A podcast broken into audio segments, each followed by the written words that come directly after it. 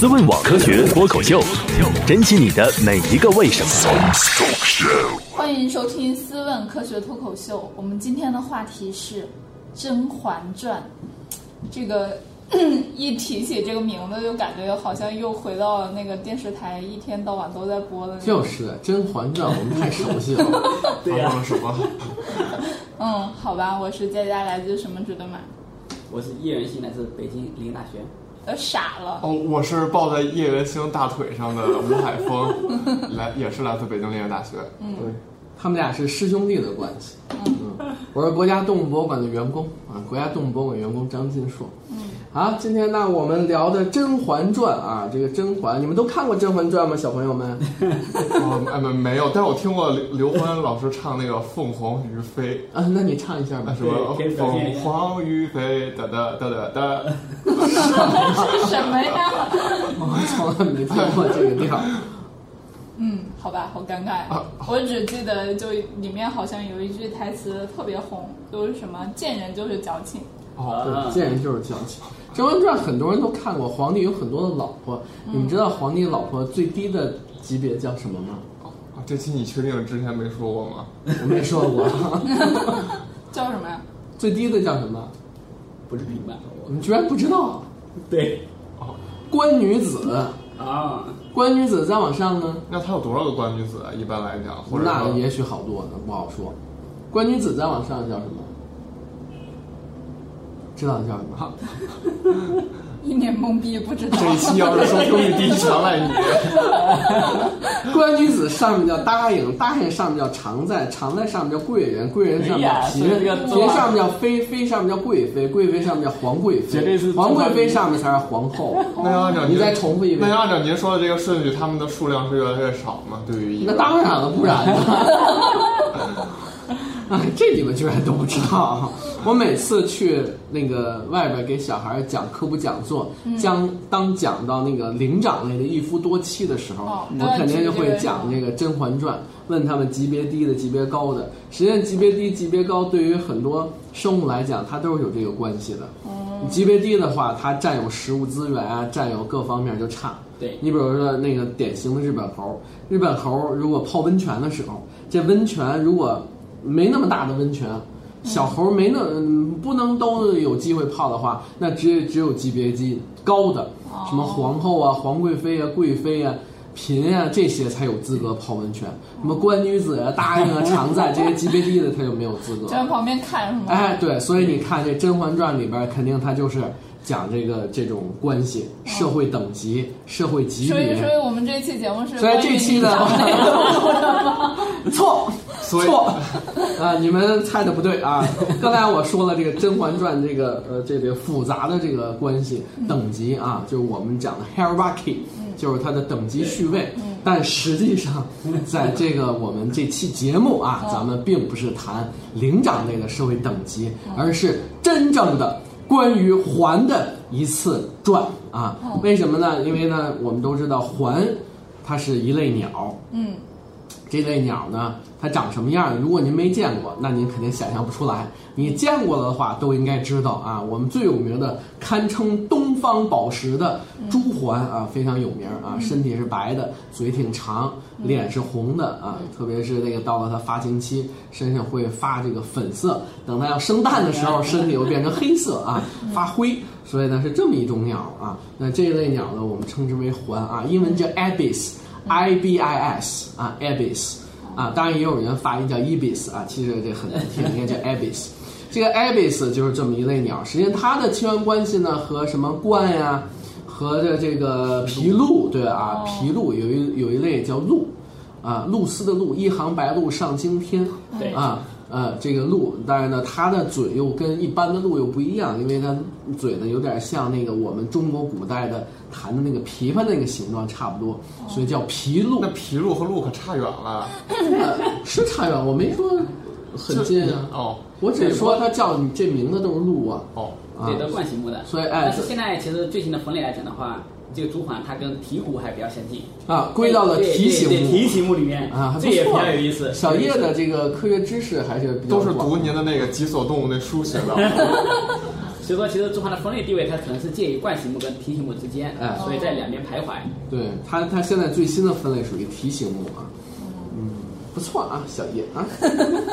哎，这个这个这，所以我们今天主要聊的是这么一类鸟。那么我们今天的嘉宾呢，也正是来自于北京林业大学啊，北京 Forestry University、啊、这样的两位这个高材生啊，一位呢就是我们的这个。呃，这个我们称之为叶元星啊，叶元星啊，来自于福建的啊，对哦福福建建啊，的 福建人啊，这个福建人啊，那那那我们这个专门研究很多年的朱桓了，是吧？啊，还有他的小师弟啊，叫吴海峰啊，一听这名字就很很通俗，很一般，非常 common 啊，common 的这个名字感觉满大街都叫这个名字啊，海峰。哎，你们两个都是来自于北京林业大学，那么怎么呃有机会去研究朱桓呢？朱桓作为一个这么有名的鸟，那个你们是怎么想起去研究它的？其实这还是一个机缘巧合，主要是因为我们的导师就丁长期教授然后啊，他丁长青是吧？对啊对对，对，丁就是丁丁的丁，青啊，青是这个青色的青，青年的青。对，对丁长青青年教的授原来也是我们中国科学院动物动物研研究究所所的啊，这个这个科科学学家家啊，是我们郑作新院士的这个高足啊，他是我们郑先生的呃最后的一位弟子，是实际上他是在我们这个这个动物研究所读的博士后。嗯啊对对，对他是郑光美院士的博士，郑作新院士的博士后。对对，啊他是郑观美先生。哎，后来去了你对们被你们北京林业大学挖走了啊。对，对对对那怎么你们俩是怎么认识丁老师的呢？其实也是机缘巧合，因为当时我是在北京林大学念本科，嗯然后当时也有意向，就是说考中科院动物研究所，嗯然后考丁长青教授，哦？哎结果发现丁老师怎么回到林大了跑你 对了！对对，我就不用考了。 你当时是冲着这个人去，你还是冲对着我还我是们冲着中国人去科学院？我还顺着啊顺，着看不上去中的国科学院 是吧，好吧？ 不要给人家挖坑。 好然后，然后也就报考了丁长青教授的研究生。然后啊，咱们你当时没有保送，呃，学习太差就没有保送， 没有保送名额，还得考是吧？对对对，本校还得对，考，好考吗？本校？还行，本校还算不是很难考，呃，一般老师都把专业课题都透露给 你。还是有这方面优势的。你们为什么净说什么实我话？们太呃，科托就是讲大实话的一个节目啊。瞎说什么实话？嗯，然后所以呢？说？对，因为张老师他其实最早他其实不是研究朱鹮的，他是研究黄腹角质的。黄副讲对对，是主要是在浙江跟福建一带啊这是然你后们老家跟的着对跟着郑光美先生做这方面的研究，嗯然后他其实也有一段很有意思的 故事。啊，我们就爱听故事。 其实丁长青老师原来本科的时候，然后他也是跟着郑光美先生做了一些课题，嗯，然后主要课题是啥呢？养 鸡。养鸡啊，对专业户了已经对，绝对是。 然后丁老师呢，养鸡养的特别好，啊，怎么个好法？基本上是一尘不染。所有人进去之前，只要所有人某一天某个时刻进去这个鸡舍，丁老师都能知道，因为他每次都会打扫的非常干净，他脚印都能看得很清楚，所以他管得特别严。就是说，丁老师养鸡，他就是专门给人家搓粪，是 吧？就是每次把这个鸟屎啊，不不是鸟屎啊，就是鸟的舍鸟舍，对打扫特别干净必，须要打扫的很把干净鸟。粪都弄得呃一尘不染，就弄得特别特别干净啊。对，然后之前他有洁癖吗高兴，有可能。是吗？啊、就非常干净啊。鸟愿不愿意让它打扫这么干 对，净？这这是我 们这是我们需要思考的一个问题。 然后不管怎样，郑先生就看到这个了，嗯然后哎，这个学生不错啊，鸡养的这么好，那咱读个研究生呗。然后丁老师可能就莫名其妙的就读了郑先生的硕士。 对，一开始他它其是实被逼的，是吗？ 有可能有这种感觉，具体情况都得问咱们的丁教授。当时也是流传了这样一个故事嗯，哎嗯，硕士期间就是说，郑先生非常欣赏对他非常啊欣赏，他做事非常认非常认真然后呢，这个把细节考虑的特别的好。对对啊对对那光光会搓粪， 它它它这鸡是是繁殖了吗？或者你光把笼舍打扫干净也不行啊？而且也做的特别好。就繁殖这块，丁长青老师基本上也是在濒危物种雉类繁殖这块也是先去了。啊然后不仅在养鸡这一块，在繁殖这块也是做的非常的出色。然啊，后就不光是把它养活了，对，还对养对了一养代殖接的一代，对一代对接一代但繁是殖，是很不容易的，因为当时的黄木角质是国家的濒危物种，对然后要人工调节下繁殖成功是非常难的，对特别是受精的过程特别难。非常非常稀少啊。这个技术基本上是丁长青老师带着攻破了这个技术，所以说，丁老师还是很值得敬佩的一位科学家。不是原来不好养，到后来他通过一个什么方法，他就把这些鸡给养的特别 好。这个还是在保密的一个阶段，因为这个是涉及到机密的一个情 况。这也养鸡就是机密是吧？ 然后不管怎样，丁老师把这几个技术攻破之后，特别硕士应该是硕士期间，哎，这件事感觉哎不错，那进再念个博士吧。所以说，丁老师就继续转博，又念又念博士了。哦然后所以说，其实丁长青教授在博士期间主要是做环复角质的一些工作。嗯嗯，然后可能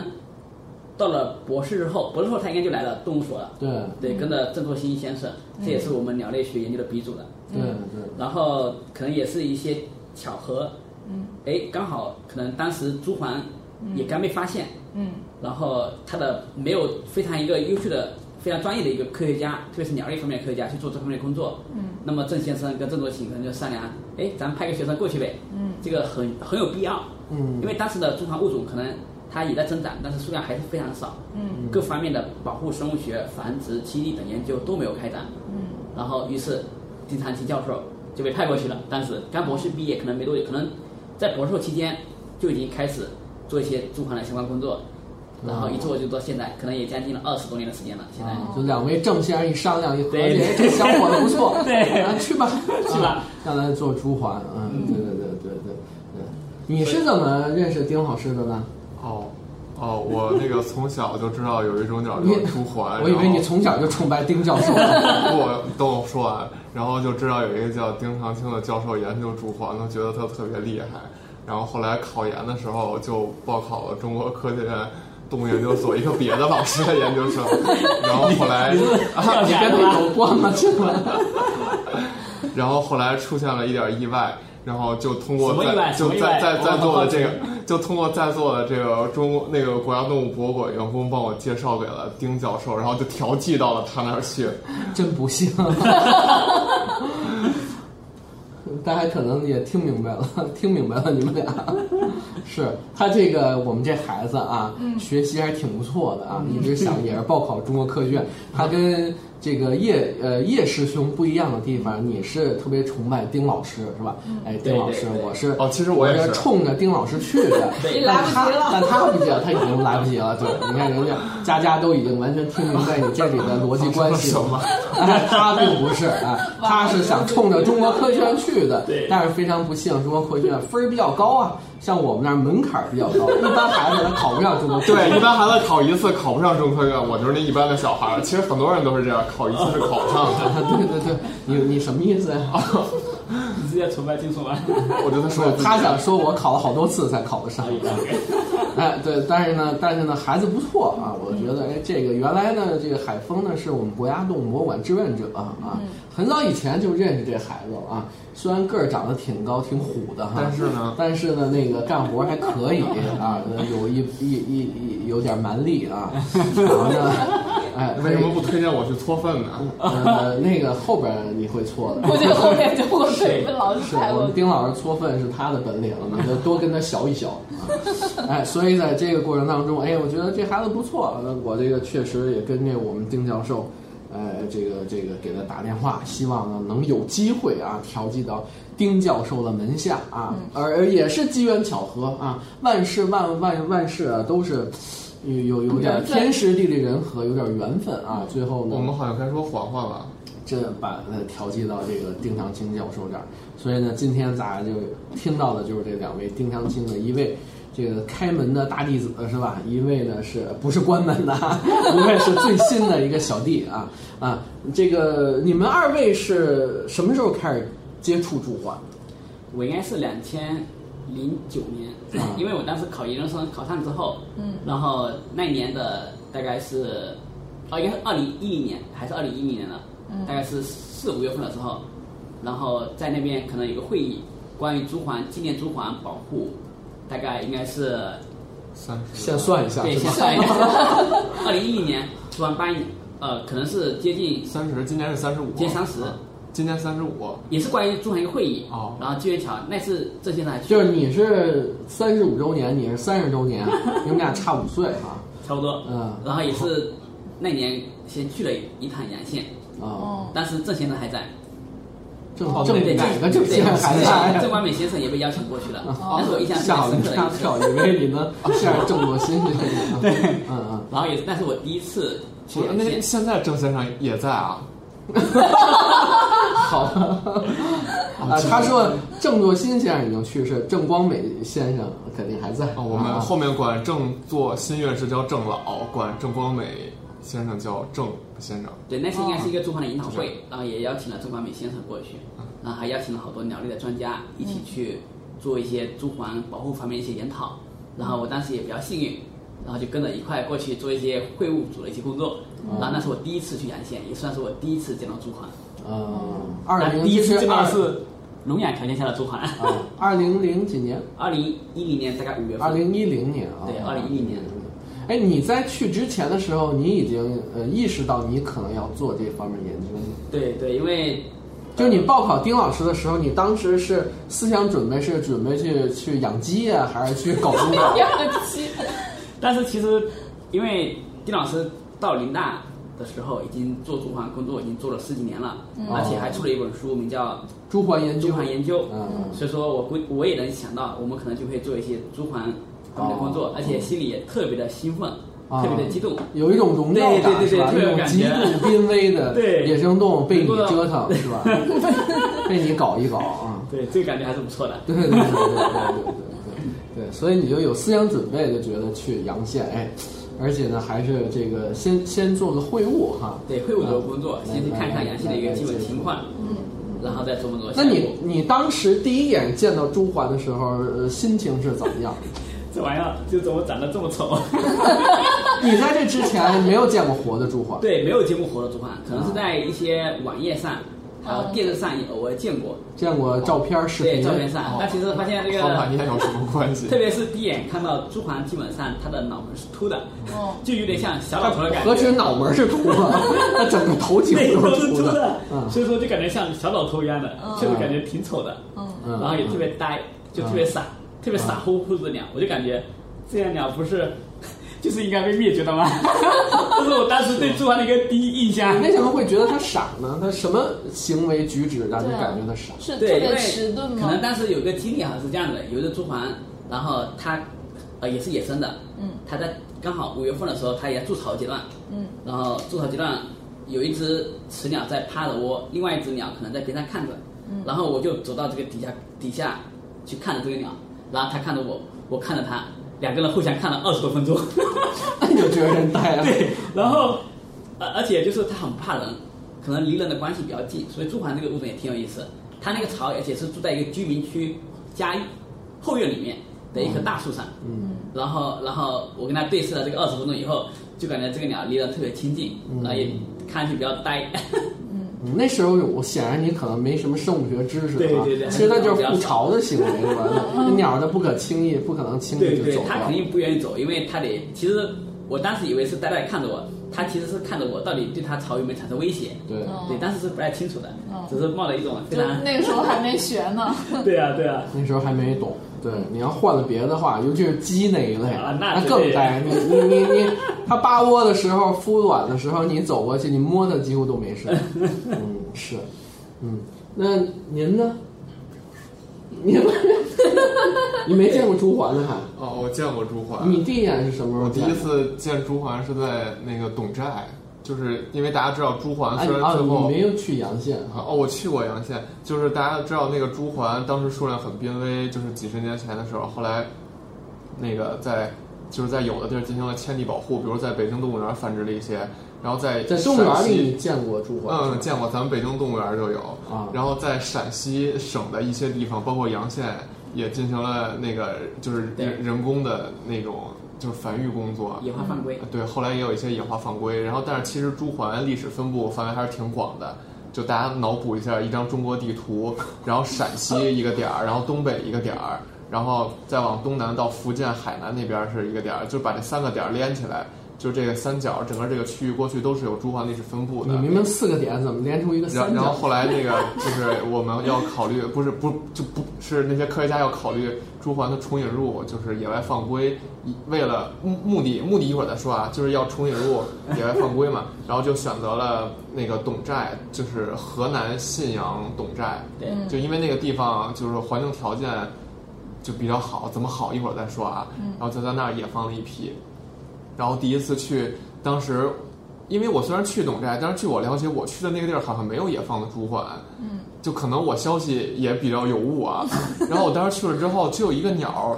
落在了一个就是滩涂湿地那种地儿，后来我当时以为那是白鹭呢，你知道吗？因为我我因为我没见过野生的猪鹮，就当时那个时期猪鹮也是语色就是发灰，就是季不节就是四五月吧，四五月啊，对，那还是发挥一个季节。对，就不是那个粉红那个猪的那个状态，就是比较发灰。我我以为是一白鹭，后来我赶赶紧跑过去一看，我居然不是白鹭，居然是一个猪环，所以也是挺意外的。所以说到后来就是就是人们宣传保护野生动物，不要那个去猎杀鸟类。就你你很多人可能分不清它到底是猪环还是白鹭或者什么的，我觉得分不清是猪啊还是 鸟。对，所以我觉得我们可能没有必要那么强调说，呃，一级保护动物，比如猪环，我们不应该去杀。但是像那个，比如白鹭这种保护级别比较低的鸟，可能就情况不那么严重，猎杀嗯就是后果不那么严重，因为可能我们并不一定在很快的条件、时间情况下有能能去够辨判认。断出来，对，是吧所以可能对吧？能误伤，对，就这么一个情况。这是第一次见朱环，第二次见朱环就是今年那个五月五月份，就是也是朱环重新发现三十五周年，然后在陕西洋县，然后见到了很多原生的土著的野生的朱 环，真的堵住。原生土猪和野生有什么区别吗？原生他们的写法不一样。 太冷了啊！啊，就是说你第一眼见，还不是说它的那个陕西啊，是在这个董寨董寨啊，董寨重新引入的。但是说起来，你们二位都讲到这个洋县，这个呃这个洋县到底跟朱鹮有一个什么关系？这是第一次发现朱鹮的地方。嗯，虫对，其实朱鹮它也是一一种很传奇色彩的一种鸟，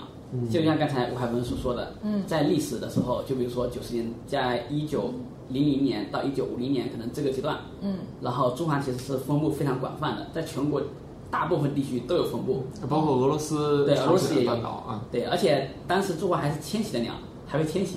哦所以现在不迁徙了。哦对，现在基本不迁徙了。它会地方性的迁移，但原来朱鹮还是迁徙的鸟，就是可能有些鸟在俄罗斯繁殖，然后飞到像中国是的在哪儿繁 殖？在俄罗斯、俄罗斯乌鸦， 俄罗斯，对，都有可能。有可俄罗能斯，就我操是比较靠东北的地方，对，靠靠靠东北的地方，然后会往南方迁徙进行繁殖，然后因为有一些环境的破坏，嗯嗯然后猎杀等等种种因素的影响，然后朱鹮的这个种群数量急剧的下降，哦然后最后应该也是在一九八一年，嗯。由我们的中科院动物研究所的对，还是我们动物研究所。你看我们中科院动物研究所对动物学贡献多大？历是吧经了可能三年，啊嗯，对，也是基本上踏遍了全国各地，就是那个分布区的三分之一以上的地儿对，都走过了基。本然后在陕西洋县非常偏僻的一个沟里面，嗯，发现了七只嗯，叫姚家沟。姚家沟，发现嗯七姚只家嗯猪环。当时这个消息一发现的话，基本是震惊了全世界，嗯因为当时已经基本宣布这个物种绝灭了就，好多年没有对，再已见经到灭绝了，已经灭了啊绝了。嗯嗯然后居然在中国又发现了这七只，嗯，因为当时实际上是这个日本当时是有，对日本是在动物园里有，但是呢，就是一直不知道中国还有没有，因为中国是它原来分布面积最大的一个国家嘛，对吧？所以在这种情况下，呃，日本人其实真正支持中国政府来找朱鹮的，恰恰是日本。嗯因为日本和中日邦交正常化以后，他们跟中国呢一直在科学上有一些更多的交流，交流了后来他们特别希望找这个朱鹮，对，但是日本也挺尴尬的，因为它的野生猪环数量也急剧的下降，对最后可能也剩几只个体。对，然后他们采取的方式是把这些最剩余的几个个体抓起来，嗯放到动物园里面去人工的想去繁殖，结果失败了，嗯，也就所有的鸟基本上都都已经全死掉了全死或者完是了。不能有繁殖的可能了。啊对对啊完全就是绝种了要，嗯，对，所以日本政府确实也是把希望对把希望寄托在中国这边。对，因为日本人其实他们很为喜什么欢，那么喜欢朱鹮啊？他很喜欢朱鹮。你对想，朱鹮它长得就跟日本国旗似的， 你想它中间是红的，周围全是白的嘛，对吧？这日本人喜欢日你本这人。让你 愤青看到中环怎么因想？为我第一眼看朱鹮，我就想的就是日本国旗。你看，脑袋是红的，身子是白的，可能当时因为日本也是个农耕的一个，最最早也是个农耕的一个国家，嗯然后朱鹮它特别喜欢在水田里去找食物、食物，哦所以它跟农民的关系也特别近，而且当时日本的朱鹮的分布的密度是非常广广泛的，哦嗯农民跟这个到处都有。对，到处都有猪环。哎，结果发现这几十年内猪环全没了，而且哦在日本直接消失了。哎，这个后来有没有研究或者报告说，为什么日本朱鹮它消失和灭绝的这么快？对，这个现在还没有一个统一的定论，但是它也有一些不同的一些说法。啊有一部分理论就认为当地的农农药，农药对猪环的这个大影量响吃特别农大。药，嗯，对，这个跟美国的白肉海雕可能有点像，因为比如说 DDT 积累以后，对它产的蛋特别有很大的影响，对，嗯它的蛋就不能够孵化了，就特别软，可能青鸟一坐上蛋就碎了，特别软，对，，特别软，薄不是软，嗯薄薄跟脆。薄脆， 对，煎饼里中间的对，味道薄有点有脆。点这种感觉，就造成了这些猪环的话，它的蛋繁就殖不能够失败正了常的孵化，就繁殖失败了，就没有后代的话，它的数量就很难再维持下去，嗯，啊，一步步的就造成了猪环的一个灭绝。它这个也反映了当时其实日本可能施用农药啊，对集体施发展一个用过程杀虫剂啊，这个可能在那个年代确实是非常流行的。特对别是 DDT 发明了以后，全世界很多国家都都在大面积都去在使用，当时并没有考虑到它的危害这么大嗯啊，所以才有后来的这个 Richard Carson 他写的这个。呃，这个 Silent Spring 这个寂静的春哦天，才让大家去禁止 DDT 哈，所以在那个时代确实受最近的春天也很重要，山体里面是它改变了叶文 洁。不明确。好吧， 在说什么？跟我们科学没关系啊。这个，所以说这个这个呃日本在那个一个一个呃，实际上它也是在做的一个呃呃工业的革命的过程当中，所以使得这个朱鹮数量骤减，一个一个非常这个普遍的一种鸟。而且大家知道，它日本人喜欢朱鹮，还有最重要的原因，实际上它的朱鹮的拉丁学名儿，它就叫日本的日本，叫 Nipponia Nippon。对对，呃，它的学它的属名叫 Nipponia，它的种本名也叫种加词叫 Nippon。嗯，它实际上前面是一个名词，后边是一形容词，所以它就是日本的日本。其实，对，你比那如说像那个日本 NHK 电视台那个 N，就是你碰，可能有个后缀啊，就是日本。是日本就叫 Nippon 对对所以其实猪啊环在日本的传统文化中还是有非常重要意义的。对对有对，点但像是啊，你说，有点像中国的鹤一样的那种感觉。哎，对对对，但是日本的国鸟并不是朱鹮。对，很多人都以为，刚才扯了半天，说半天都觉得啊，这这这这，对啊朱鹮是日本的国鸟，很多人都以为是日本的国鸟啊，甚至那个有一次我在我们动物研究所听我们一个一个老专一个不是老专家，岁数也不大，但是绝对是一个腕儿级的科学家。然后当时给那个更高级的领导讲讲解的时候，就听他嗯说，走了朱鹮标本，说这是日本的国鸟。当然我也不好意思，这个给人说当错场打了，脸说话不知道你说的是谁了？都都是大领导是吧？啊，其实很多人都说明有这个误解，嗯总以为这朱鹮是日本国鸟，其实不然，朱鹮的国鸟是海峰告诉大家，哦，也是一种鸡，它的名字叫做叫什么？绿雉吧？对，绿雉，绿雉哎你能不能大点声啊？ 哦，你看你这胆子，嗯，这这就是这个不好不好意思说没有底气啊。绿雉啊，日本人很喜欢鸡，日本这个呃，他们对鸡的感情很深，对吧？呃，这个日本的天皇的他的这个孩子就喜欢研究鸡。啊，研究家鸡的起源，还专门发过一篇 PNS 呢，啊，美国国家科学院院刊上发表研究那个家鸡的起源啊，日本人也培育了很多各种各样的鸡，比如长尾鸡，有一种尾巴超长的啊，啊，就是那个见过大公鸡吧？大家知道大公鸡尾巴很长，但是它那个大公鸡的尾巴是可以长到两米、三米。大家如果没有见过的话，可以去我们国家动物博物馆二层我们的那个人与动物展厅里边就展出了一只日本鸡哦，那它尾巴是超长的长尾鸡。哇，哎，它是专门喜欢培育这种鸡，而且日干本嘛呢用啊？观赏用啊。观赏用啊，就是尾巴超长，就看你你们看很多女孩子，嗯她留辫子，她她留那个很长很长的头发，都耷拉着地，一走嗯就拖着地，跟婚纱似 的，啊哎，就是就是那种感觉啊。他那鸡也是扒拉着地走啊，好呀它跳跳到树上的话，这么垂下来特别漂亮，特别优雅，比孔雀的那个开那屏还大，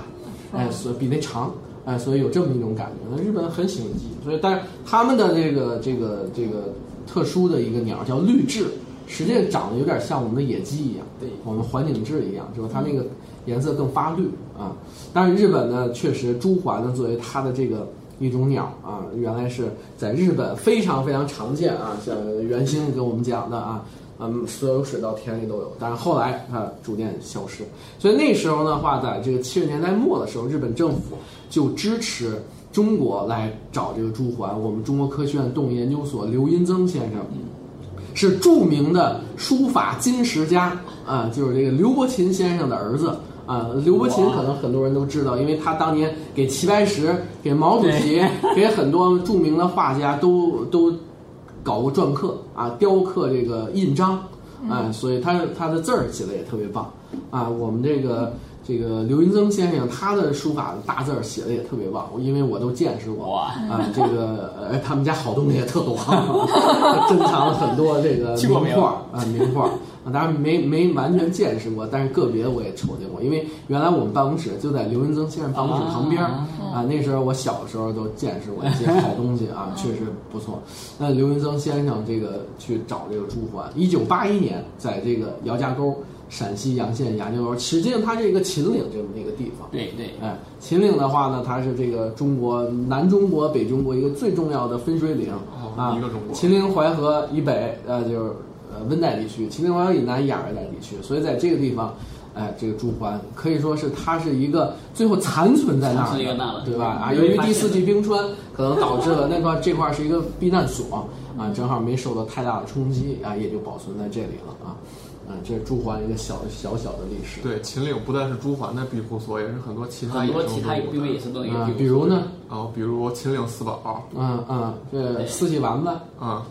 然后呢三三羊开泰啊，二呀嘛二呀嘛二呀嘛二，一呀嘛一呀嘛一呀嘛一，对，秦岭四宝就是朱鹮，这是唯一的鸟类，还有大熊猫，然后还有羚牛，然后还有就是金丝猴，川金丝猴，川金丝猴对我们非常熟悉的四种动物。嗯那是川金丝猴秦岭亚种，大熊猫秦岭亚种，羚牛现在独立成一个单，升为单独的一个物种，叫秦岭羚牛，也叫金毛牛牛角羚牛角羚啊，毛是金黄色的。对，所以秦岭这个地方还是比较特殊啊的。。思问网科学脱口秀，珍惜你的每一个为什么。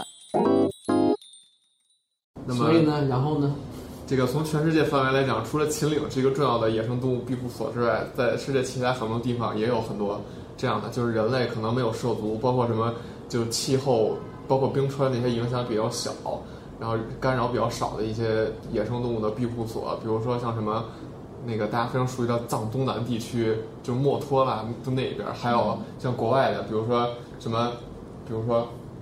比如说像马达加斯加，什么那个美洲中部很多地方都是这样。我们可能科学家经常能在这些地方发现一些新的，呃，动物或者植物的物种，其中也不乏一些体型比较大的，甚至是就包括鸟类，甚至是哺乳动物的新种。嗯。哦，我好，我们我们下面要说回到我们本期的主题《甄嬛传》， 我们要继续说我们的啊嬛嬛了，好吧，那个全世界有几种环？全世界大概有三十三十多种，多种三，十整个环科算上皮鹭是三十五种，好像皮啊是，鹭是环科的吗？是也是环科。按照经典分类，反正是。其实我在成都动物园的时候，我见过皮鹭和白环杂交的。北京动物园也有，嗯，北啊北京动物园园去年有一只黑头白环，也是整呃中国有分布的，也一种环和中环全缘关系比较近。黑头白环和好像是和白皮鹭，呃，好像是和白皮鹭，它俩杂交了，出了一只小鸟，这是去年生的。然后今年，呃，我最近没去啊，大概三四月份的时候，那个鸟反正还活着，就是那个嘴既像环一样长而下弯，然后那个嘴的端部又像皮鹭一样，有点扁，有点膨大那种感觉，就它的取食方式，反正好奇怪 啊！就受父母双方影响他吧。上午中午饭的时候用环的方式取食， 那用嘴去捉；等下午的时候晚饭的时候用那皮鹭的方式在那扭来扭去的这一些。对，所以我们可能经常会有这种环和皮鹭的杂交的这种报道，所以可能也从一个侧面证明这两种动物亲缘关系比较近，所以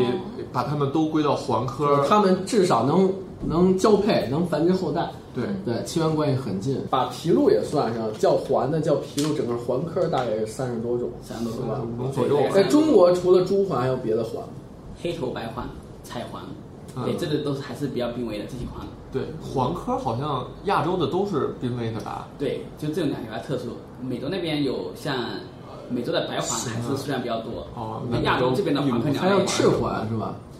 美洲赤环环分布在中南红美环洲，嗯，颜色非常非常的红。对，这个鸟在北京动物园也有，嗯，你是啊那个小叶在美国见过野生的环吗？野生还真没见过，可能环科鸟类它还是比较分布在热带地区，可能比较多一点。是啊就我哦那个地区还是偏向于靠北，对靠北，是你都快到加拿大了。 对啊，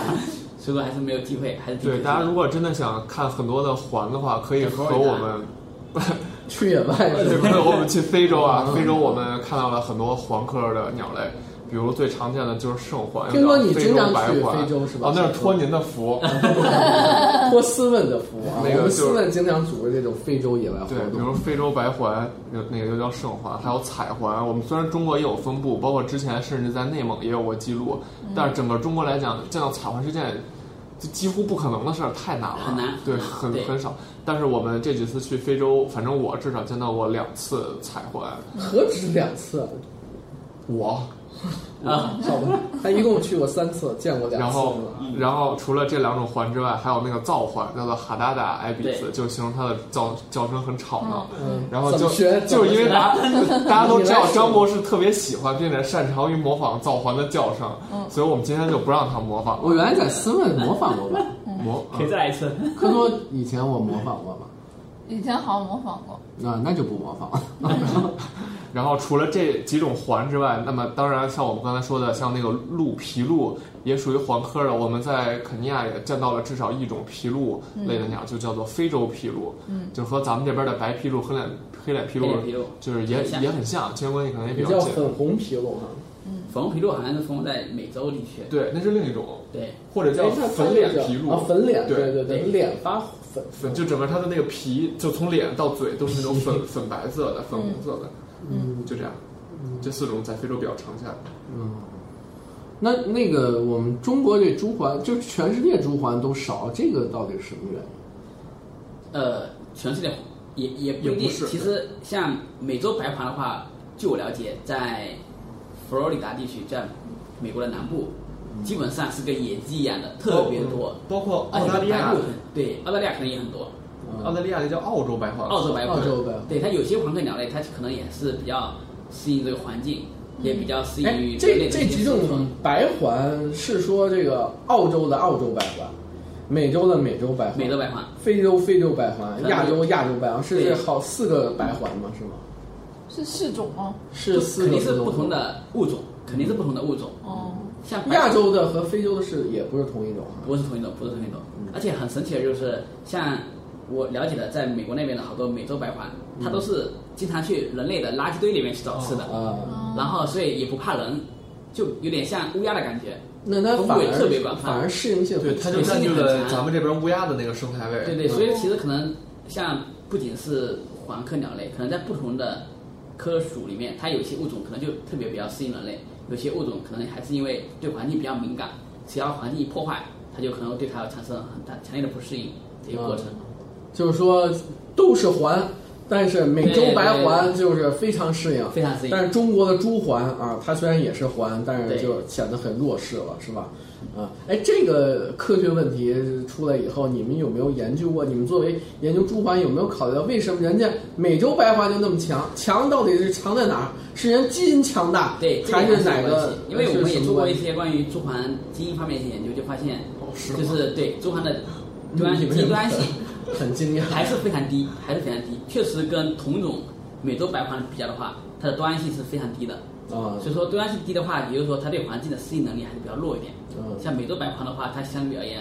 极端性就很高，嗯面对各种环境，它这种抗抵抗能力也比较强一点就。总有一些人能适应，对对对嗯但。是咱们这就是属于权威比较近的人的一些而状态且了，其其实最早发现的七只猪环，然后我们现在的猪环基本上都是那七只庄的后代，对，可见它其实近亲的繁殖还是非常严重的。就是现在根据你们的研究，我们中国到底现在，无论是家养的还是野外的这个这个，或者是重引入的，这加在一起的话，大概有多少株啊？呃，大概可能有个现在可能两千六、两千七左右。有这么高？对，野生的猪环，因为我出去了两年，但是我根据今年的一个推算，对，一些数据的话，估计野生的可能达到两千多只。就是你们去统计了是吧？对对，他们今年统计的结果大概有两千多只、啊，野生的猪环，这个两千多就是出头是吧？对，两千可出头，能两千对，两二千左三右，，两千左右，可能还没有你们一个单位的人多呢。嗯那那还是是非常嗯少，还是非常少。然后，然后笼养可能一下，还有包括各个国外的地一些地方，它也放着，可能有个六七百只左右。呃，也放在外面。对，就是还有一个就是笼养可以一下啊，像比如说在北京动物园，嗯，陕西洋县也有笼养的，嗯，还有一些州治，有一些就是专门的一个猪环的一个繁殖基地，嗯，陕西省对周至县。德日县，嗯，然后还有一些就是刚才吴海峰也说了一个在野路的工作，在野路其实现在在全国大概有四处地方，一处地方还是在洋县，洋县的一个华阳镇，哦是在洋县北部的一个镇，另外地方在陕西的铜川，嗯，那还有一个就是刚才吴海峰所说的河南董寨，另外一个地儿就是浙江的德兴，啊现在，有浙江也现在对也浙江有有德兴也有。有驻防，现在有四个驻防的一个就是在野路的一个示范点，哦现在都在进行的。哦，所以就这那么他们是怎么释放的呢？就是为什么选浙江、选董寨，怎么没选别的地方？对他其实选的这个点有几个目的，有几个要求。第一个是你必须经过一个非常严格的一个科考的一个过程。首先，它这些地方都是一个驻防原始原来的一个分布地，嗯，它原来就在这个地方分布过，这是第一个条件。这第二个个条件历史分布历区史。分布区。第二个条件的话，就是说当地的一个气候环境，还有它整个栖地是非常符合猪环生存的，这也是个非常重要的一个条件。然后还有一个就是经过，呃，我们一些模拟，还有一些考察，就它有足够的栖地、足够的食物来支持猪环的生存。它的栖息地有什么特殊的要求吗？比如说，像它必须得要什么什么什么样的环境，对对对才能符合你们的要求，它才能放在那儿。其实猪环挺有意思，猪环其实也算是水鸟中的一种，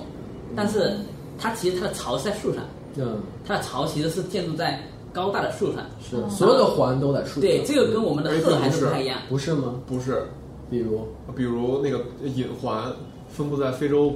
那对个非它洲的北草部，就在包地括上不不是在那个就是悬崖的那个悬崖峭壁对对对的那个就是那、哦那种地方，对，反正有很多都是在那说明你还是读了点文献的是吧？那是对啊，这丁叔叔指导的 好，没有，我真会拍马屁。 嗯嗯就跟鹤类还是不一样的，因为鹤类的话，它好多巢可能都是在地缘上，嗯然后朱鹮这些这类鸟，它大部分对，它的得需要巢森林都是在森林里面是吧需要，这个很重要。嗯然后还另外一个地方就是它的觅食地，嗯它的觅食地主要是在一些河流，还有水田，嗯呃然后还有水库边上、滩涂边上，所以说它需要满足这些条件，所以肯定不能把朱鹮放到新疆一些大沙漠那个，嗯对那肯定是对嗯不对行，对那肯定是不行的。所以说也要需要还要需要找一些气候比较适宜，比如说每年有充足的降水量，嗯保证它冬天的水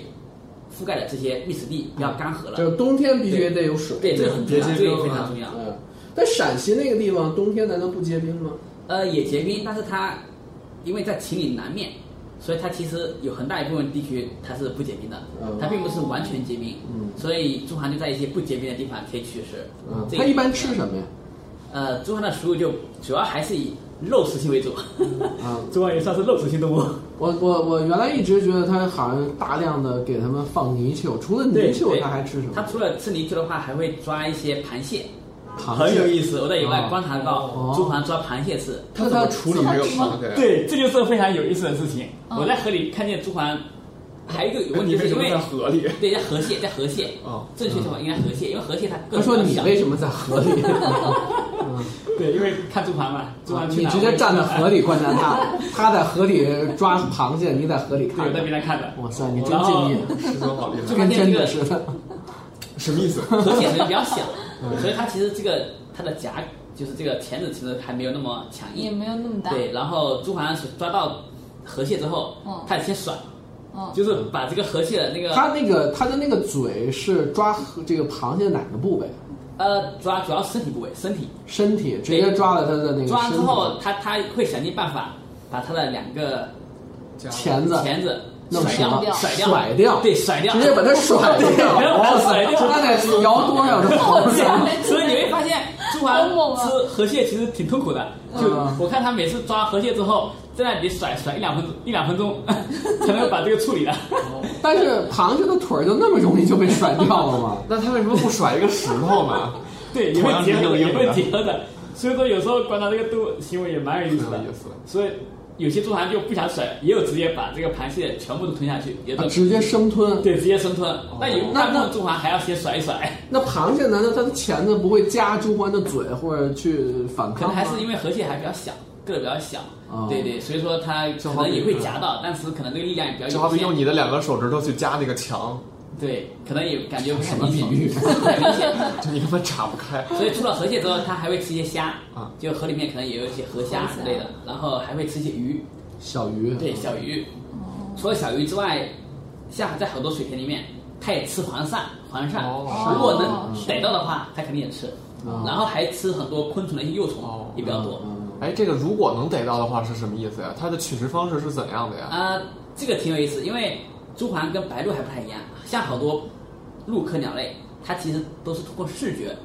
来找到食物。 哦，然后可能白鹭就会站在一个水库边上，一直等着，嗯等到有这个鱼从身边溜过，嗯立马一刀就把这个鱼给就像抓住长脖老等似的，对，有点这种感觉。那猪鹮不一样，猪鹮它是属于一种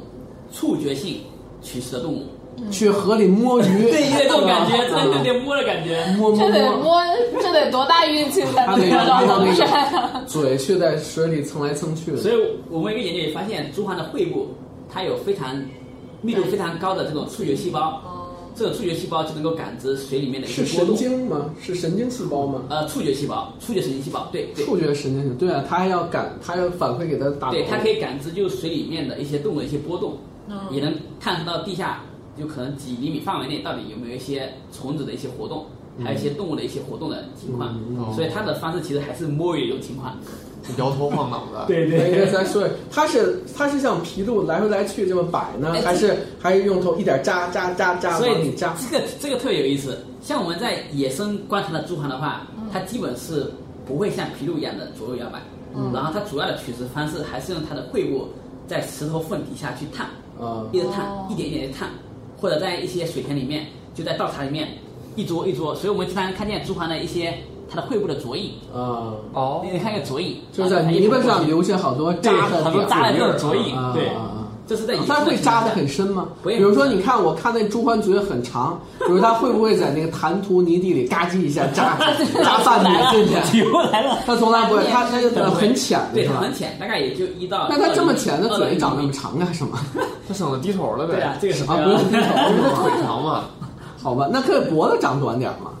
其实它这个会不会长短还是有有助于它，因为它主要是在水里找吃的嗯，它有些水深可能比较深啊然后它还是得呼吸的。当然有时候我们也看到整个主管把头都抓到这个水里面去觅食也是有的，它的头会扎到水里吗？对，整个头都会扎到水里面去。如果啊在，直水接深埋进去了。对，直接埋进去。啊，就跟鸭子似的，完全那潜他到的水里。如果他的嘴和腿的那个长度，头都扎进去的话，腿还踩着地，那他的身体对，所以是说去的很尴尬。就是飘着还是沉着，好奇怪 啊！对，还是不能飘的。但你可是能研究猪鹮的吗？请 问，我见过的猪你鹮今天没有是我来，师兄你今见天过见的多你。今天过来是请教你师兄问题来了是吗？ 对，我还真没有见过朱鹮游泳，但是朱鹮觅食的它的地方应该还行，它不会让自己哦去一些非常深的地方。对，不清楚猪都鹮是有在没有自己游泳的结构基础。， 对，都是在自己能够可去的一个范围之内。然他后游他出来完这个全不会游泳是吗？这个我还不确定，我还野外还没有真没见过中华游泳的情况，那啊可能会你你有。看火烈鸟，它虽然也是高高的腿、长长的脖子，它也在水里走走走，但是走到一定深度，它就开始游了，对但是它开始游游泳了 啊。但我好像有个例子哈，嗯但可能我也不确定哈，因为当时在陕西铜川进行野化朱鹮的时候，嗯然后那块有一条河流，河流比较深，当地的朱鹮可能就在那一块去觅食，嗯但是因为有时候会下下暴雨。下暴雨之后，水就漫的比较深。我见过朱鹮被抽走的 情况，对，你眼瞅着它就夸就给冲 你跑走了，的时候就还没出走了，所以我真的不太确定他能不能游泳。 对，那看样子是不会游 泳，有可能游也游不动了，真是的吧不？会游泳，啊，那他们干嘛不一下飞起来？啊还可要能因为水它在水里太面被急水了冲走太太急急了是吧对，可能还没来得及冲走，哦没来得及那个没来得及反应就被对， 我们刚才经常提到一个词儿叫做野化，那这个野化是什么意思呀？啊， 对，你就你就不要你就这个当我主持人啊我我先回到另外一个，就是因为跟他是野生的情况。嗯那么在聋哑情况下，我们发现一个很有意思的情况，就是朱鹮它也会像麋鹿一样的左右摇摆、跬步进行取水。当然，这个行为只是在聋哑情况下发生，具体为什么我们还不太清楚。 你肯定是那皮鹿在旁边教的， 这也有可能，还一哥们儿，白皮鹿在旁边总左右摇脑袋，然后可被能也他发从现侧了。面反映一个朱鹮它其实亲缘关系跟麋鹿还是比较近的，是啊也蛮有意思。然后这个这个话题我，我我也在考虑，可以做一些相关的研究，对看看它这种取食效率是是不是比野外的这种方式要更好一点？为什么它会在笼养条件下产生这种野化的？它是你看到的，你观察的这个个体是它一直取食都是这样左右摇脑袋，还是说它偶尔会这样？呃，可能百分之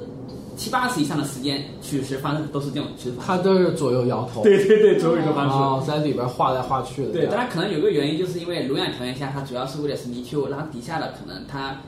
也弹触出不比较到那少，些东西对它可能用会晤的这种方式，可能很容易能扎到底下的水泥地，啊可能会有影响。哦这样的话，它就可能在选择了适应的这过程种策略中，啊。它会采用这种方式，会避免它的喙部受到伤害。哦，就怕它那个下巴太硬，然后它老去扎扎扎，哎有可能是扎坏了。对但具体是不是这样，我们还值得我们去验证。哦这其是实我一听个想你法这。么一说，我就觉得那个朱鹮那个嘴长得真有点像，就是我们那个指甲长得好长好长是吧？长得很长，前面很尖的时候，你可能左右这样那个划这个对对呃、地面呀、或者划桌子没问题，但你老当当当当 啊当，那就